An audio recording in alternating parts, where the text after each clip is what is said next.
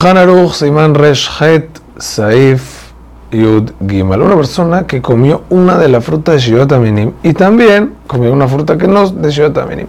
Por ejemplo, comió dátiles y manzana. Entonces, al decir Berajá Haroná, este hombre piensa, bueno, si ya digo a la Aretz, a la Perot, Perot incluye frutas, que se incluye también la manzana. Y así es.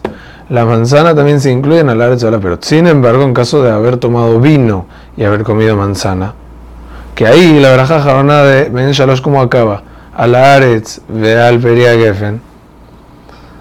o ve a la Geffen, entonces no estás mencionando nada con respecto a las frutas, entonces te va a tocar hacer veraja jarona de la fruta de la manzana por separado.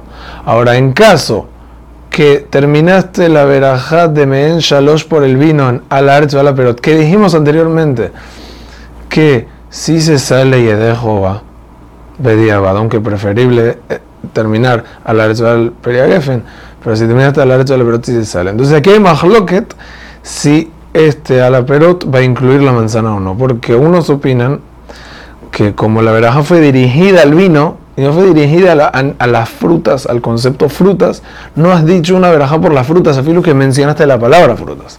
Pero los demás dicen que no.